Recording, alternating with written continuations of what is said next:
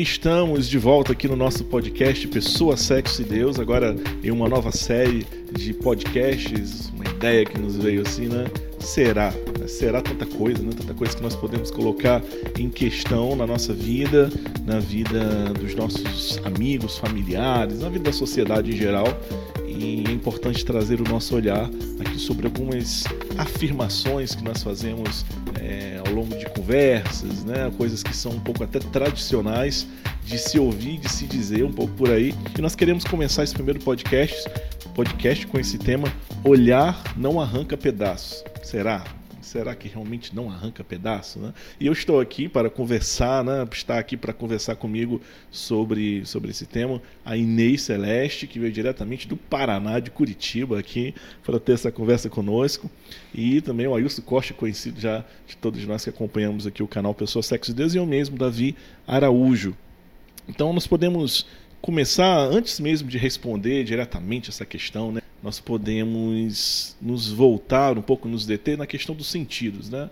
Acredito que quando nós conversamos, sobretudo com jovens, é, não somente com jovens, né, pessoa de qualquer faixa etária, mas sobretudo jovens ali, é, um adulto jovem, né, assim, que ainda não saiu ali é, como posso dizer assim, é, não saiu totalmente da sua juventude ou adolescência, tem a cabeça assim um pouco voltada para se, se fazer prazer a qualquer custo, né? A gente pode dizer, ah, mas eu vou viver, eu quero viver emoções, né? Eu quero viver, é, eu quero viver sensações boas e eu posso desvincular isso a um, algo que pode afetar diretamente o meu ser como um todo, né? É, o meu intelecto, a minha psique, é, posso desvincular os sentidos, desvincular é, aquilo que eu vejo, como nós estamos falando aqui no tema do olhar, né? É, desvincular isso de uma realidade, de algo concreto que pode me afetar, né? Como pessoa. O que, que vocês acham dessa relação que nós temos hoje, né? De forma de forma geral, assim, com com os sentidos. Né? Vocês acham que, de certa forma, a gente menospreza um pouco o que nós vemos, nos expomos a tudo, expomos o nosso olhar a tudo? O que, que vocês entendem sobre isso? Assim?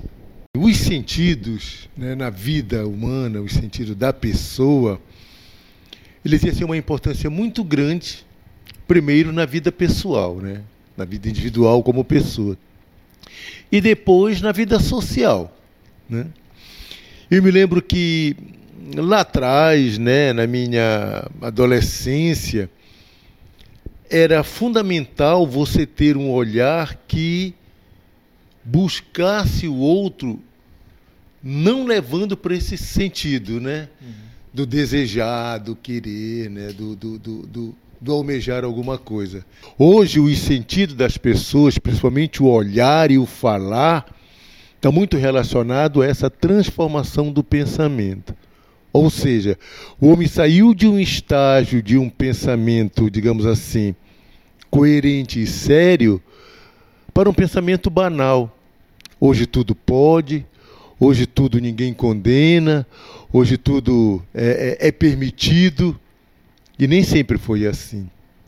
A sociedade ela já teve uma, uma, uma época em que o pensar era uma forma muito séria de viver né, de viver na convivência com o outro, digamos assim. Hoje em dia, essa convivência ela se banalizou. Na convivência humana hoje, ela tudo pode. Na realidade, já interferindo aqui, Ailson, é, as vivências relacionais elas estão muito relacionadas a uma questão de troca. Né?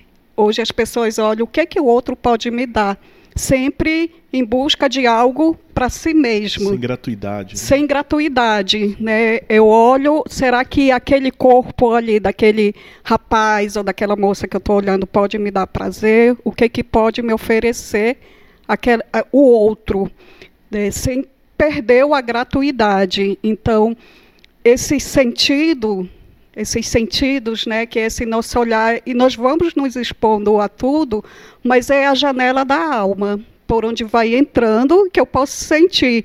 E nós somos um ser completo, né? não é só um pedaço de carne, não é só sentido, não é só hormônio. Quando eu vou vendo, vai produzindo coisas em mim. Né? Basta a gente ver, eu é, quando estamos assistindo um filme, uma série, alguma coisa, às vezes a gente chora, às vezes a gente se revolta, fica com raiva, porque fica hipnotizado. Aquilo que a gente vai vendo e vai ouvindo vai gerando sentimentos na gente. E nós vamos reagindo, nossos hormônios, tudo, todo o nosso ser vai reagindo de acordo com aquilo que a gente vai ouvindo e vai vendo. Então existe muito essa relação de troca. Né? Será que aquele que eu estou olhando, que eu estou observando, vai me dar prazer? O que é que pode me dar? E aí tira muito a questão da complementariedade que o homem ele é feito para o outro, é feito para se dar. O homem, a mulher, é feito para se dar. E à medida que a gente vai se dando, buscando o bem do outro, nós vamos também nos preenchendo, nos realizando como pessoa, porque nós vamos vivendo o sentido daquilo que nós somos, daquilo que que é a nossa razão de existir, que é ser, que é dar-se. E nisso a gente vai se realizando, vai construindo a nossa felicidade, é nesse dar-se, em buscar, em servir, em ajudar, em amar, na gratuidade.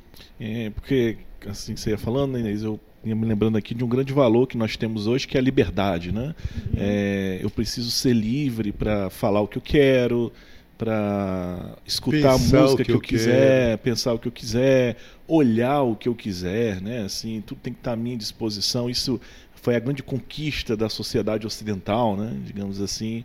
É, e talvez eu, em busca para poder viver essa, essa tal liberdade, né?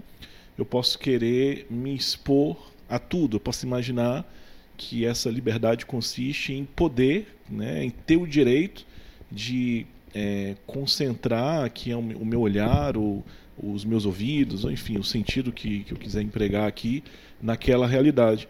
Mas como você aí dizendo, né? por exemplo, vendo uma série, talvez diante do meu emocional, diante da minha condição humana naquele momento, assistir aquela série, talvez humanamente não esteja pronto para ver aquelas imagens, digamos assim, né? Aquilo ali pode me abalar profundamente se eu estiver num momento sensível da minha vida, se eu tiver perdido alguém, é, talvez até de forma violenta, né? Então, essa, é, como é que vocês percebem o uso da liberdade, assim, a, o entendimento da liberdade que nós temos hoje que pode, na verdade, nos conduzir a, um, a uma prisão, né? a, um, a, um, a um pensamento um pouco é, aprisionado, que, que é sempre orientado para aquilo que eu absorvi pelo meu sentido, por exemplo. Né? Eu, por exemplo, o Papa João Paulo II citando, te tornas aquilo que contempla. Né? Uhum. Então, é, é olhando aquilo sempre, né? Alguém que vê a pornografia sempre, por exemplo, né? Vejo pornografia, vejo pornografia, pornografia, pornografia. Uma hora é, eu, vou, eu vou acabar olhando para o outro sexo, né? olhando é, para mim mesmo, daquela forma que eu contemplo. Né? Então, a liberdade pode ter uma via um pouco é, controversa. Né? Na realidade, eu não preciso experimentar para saber que uma coisa é boa ou não é. Né? Muitas vezes a pessoa diz: não, mas eu vou experimentar para saber se dá certo, se não dá certo, se vai ser bom, se vai ser outros já experimentaram e a gente vê os relatos e a gente pode ver o que acontece tanto do, de um ponto de vista fisiológico, antropológico, sociológico, o que, que acontece né? se eu for experimentando todas as coisas, eu vou me escravizando. Essa liberdade vai, se, vai me escravizando, porque como, eu vou me... Como saber, antes de experimentar, como saber se aquilo é bom ou ruim antes de fazer uma experiência no meu próprio corpo? Assim, que parâmetros a gente pode utilizar? Pode pesquisar. Né? Pode ver os que já experimentaram, relatos, né? testemunhos de quem já experimentou, o que, que a ciência me diz sobre isso, o que, que a história me diz sobre isso, a sociologia, né? a antropologia. O que, o Lembrei que... até do que Jesus disse, né? que pelos frutos conhecereis a, a árvore, né? Uhum. Assim. Às vezes o jovem diz assim, ah, eu vou experimentar, ou às vezes nem é tão jovem, né? eu vou experimentar de tudo para poder decidir o que eu quero. E nesse caminho de experimentar de tudo, acaba se escravizando de uma tal maneira que não consegue mais um caminho de retorno. A alma fica tão danificada, tão desestruturada que não consegue fazer esse caminho de retorno, porque vai se expondo muito e não consegue mais voltar ao original. É importante a gente perceber sobre a liberdade que o ser livre ela contempla muito o pensar social. Né? Anteriormente, a liberdade era usada num sentido de que eu almejo e conquisto alguma coisa. Hoje em dia, pela mudança de pensamento, tanto social como jurídico, a liberdade ela pode ser compreendida como a busca incessante, incansável, até, até de uma certa forma voraz do que eu quero para mim. O ser livre hoje é sinônimo de individualidade, de egoísmo, de querer as coisas para mim. E quem está ao meu redor mas até de nem respeitar a liberdade a do liberdade outro, né? do outro, justamente. O que em algum momento atrás era completamente diferente. O ser livre era respeito à liberdade do outro. O olhar, o falar, era em respeito à presença das pessoas que estavam ao meu redor. O que era antes uma liberdade que buscava o altruísmo, hoje a liberdade busca o egoísmo. Ou seja, eu me satisfazendo, como disse a Inês, eu me satisfazendo eu tendo o que eu quero, os outros que uhum. façam como eu, né? Sair em busca. Uhum. Né? Isso não é ser livre. Essa busca do alto, né? Isso, essa busca justamente. Se, se Enquanto alguém, a gente a gente trabalha muito, né, com com o autoconhecimento, o conjunto da sociedade busca esse auto auto prazer, Sim. né? O auto ser eu, digamos assim. Se usa até o termo autorrealização, mas não é nenhuma é um engano às vezes, né? Sim, sim. Não me realizo de verdade. É, eu tenho um, um prazer, tenho uma, uma, boa, uma sensação boa, né? uma boa emoção naquele momento, assim, boas emoções, né?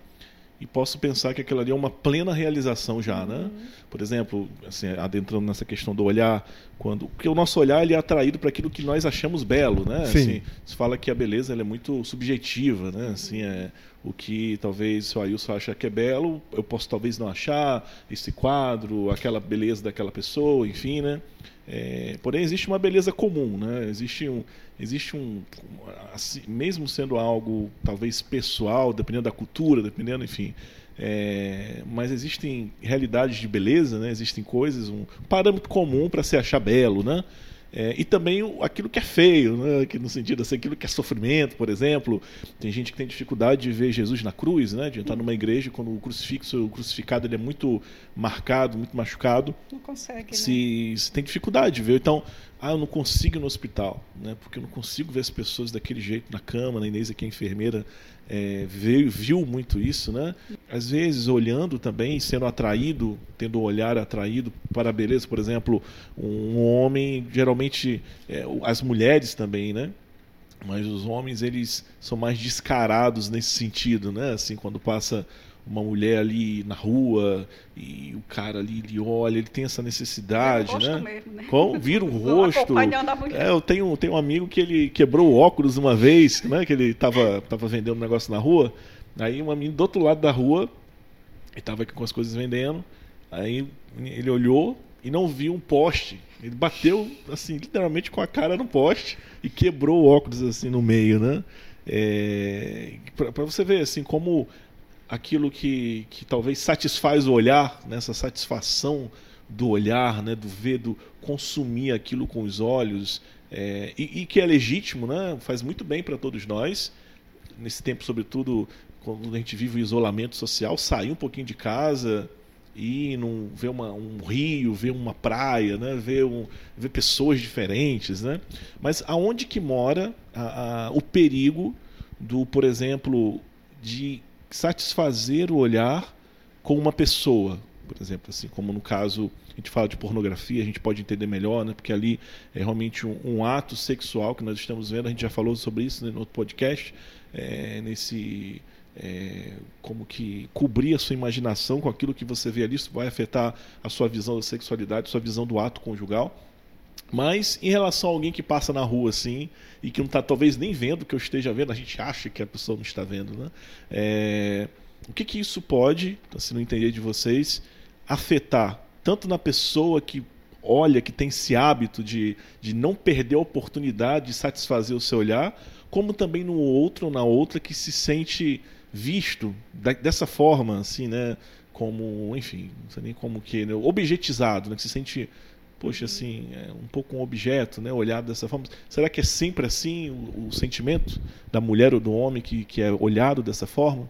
É interessante que o olhar ele é combustível para os nossos desejos. Né? Isso aí é um filósofo norte-americano chamado Ralph Waldo Emerson que ele, ele toca muito nessa questão. O olhar é o combustível para o nosso desejo. À medida que eu olho, eu sinto desejo por algo. Pode ser olhando para uma mulher que passa, mas pode ser olhando, por exemplo, para um, para um, um quadro belo. Então, esse combustível para os nossos desejos, eu considero que aí é que mora o perigo. Porque eu posso levar esse olhar como combustível para o nosso desejo para o lado bom, a olhar, por exemplo, um quadro, digamos, de um, de um de uma paisagem de um riacho, por exemplo. Né? Qual é o desejo que você sente é de querer ir lá para ver se é bonito, experimentar, pisar na água, por exemplo. Mas quando eu levo o meu olhar, né, quando eu olho uma mulher passando, eu levo o meu olhar para lá, automaticamente o que, que faz? Eu interiorizo aquilo que eu desejo. E essa interiorização do desejo vai atingir de uma forma muito clara e muito, muito, muito definitiva aquilo que eu quero em relação a aquela pessoa que o meu olhar né, conseguiu atingir. Então é uma coisa assim muito séria. Né? O olhar, como disse aí Deus, como janela da alma, mas ele é também, acima de tudo, é, é o que determina a minha postura. Por exemplo, um homem casado, aí você diz assim, ah, o olhar, né?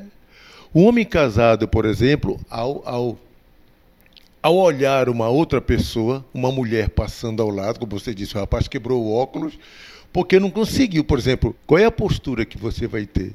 E um detalhe fundamental, sem ser piegas aqui, mas um detalhe fundamental é que muitos de nós olhamos para aquilo que está ao nosso redor com a nossa esposa do lado. Isso é que é o mais, o mais assim, é, desagradável. Ninguém se importa com alguém que está do nosso lado. Por quê?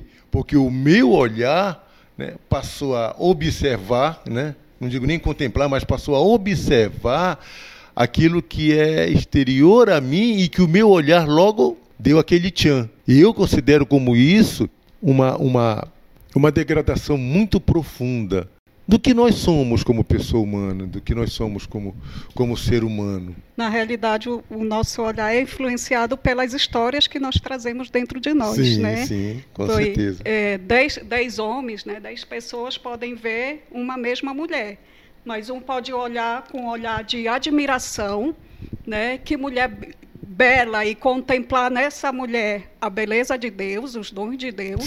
Né? Alguns podem olhar desse jeito, outros eh, olham aquela mesma mulher já imaginando ela nua, já imaginando no, no ato é, sexual, depravado, fruto de qualquer desejos, outra né? coisa, né? fruto dos desejos. Então, aquelas mesmas pessoas todas estão olhando a mesma imagem, mas cada um vai ter um olhar diferenciado. O olhar que vai me ferir, que vai aquele aquele olhar que me escraviza, vai depender da história que eu carrego dentro de mim. Porque aquela pessoa que olha já com esse olhar de desejo, de, de, de, de sentir que está tomando posse daquilo, porque tem olhar que parece que tira o pedaço mesmo. Sim, sim. Isso é real ela vai se tornar escrava, porque ela quer tanto sentir, pelo olhar, ela vai sentir prazer, vai sentir sensações, né, ter prazer, sentimentos, emoções, e ela vai se tornar escrava, ela vai sempre estar buscando,